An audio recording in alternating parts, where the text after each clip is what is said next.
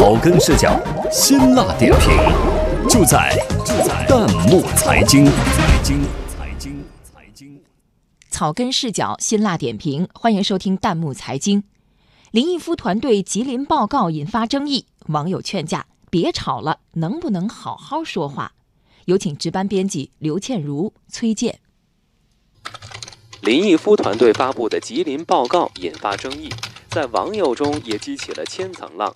针对最主要的问题，东北应该大力发展哪些产业呢？有人在微博上发起了讨论，结果农业、旅游业和林业得票率位列前三位。网友自由飞飞一脸疑惑地问：“轻工纺织业不是我们东北擅长的呀，没有必要什么产业都发展吧？”其实不少网友都有这样的想法。不过，面对这份报告，网友陆真福就很客观，他认为这份报告值得研究，集体批评要不得。翻看数据不难发现，东三省 GDP 连年排在全国倒数，确实让人有些着急。这不，有人就对东北经济的现状表示了担忧。网友祥子结合实际情况坦言：“我能深刻地感觉东北近年来发展缓慢，生活节奏慢，物价水平也不高。大家能不能不吵了，都好好说话？关键要找准解决之道。”急迫的心情可以理解，但是要改变现状也不能急于求成。网友不舍微博的涛一语中的，他说要从改变思想意识开始。可网友莱昂纳多斗地主自认为看清了现状，斩钉截铁地质问：烧烤加直播，年轻人的赚钱方式，这样经济怎么发展？当然，如此贴标签不行，以偏概全更不行。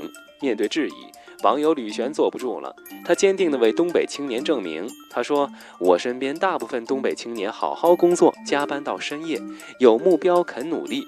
不是所有东北人都靠直播活着。”那么，东北千里沃土，经济发展该怎么办呢？其实，不少网友都在为振兴东北出谋划策。网友一杯清水，冷静客观地分析了局势。他说：“经济复苏绝不能仅仅依靠纸上谈兵，同样还需要实干。”网友资深医师可能是个专业人士，对于东北经济发展，他发表观点说：“改善东北经济可以参考贵州发展大数据产业的经验，抓住新经济嘛。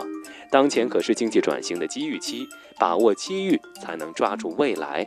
总而言之，精简结构，有所侧重，提升效率，知人善任，这些都是改善东北经济现状的良方。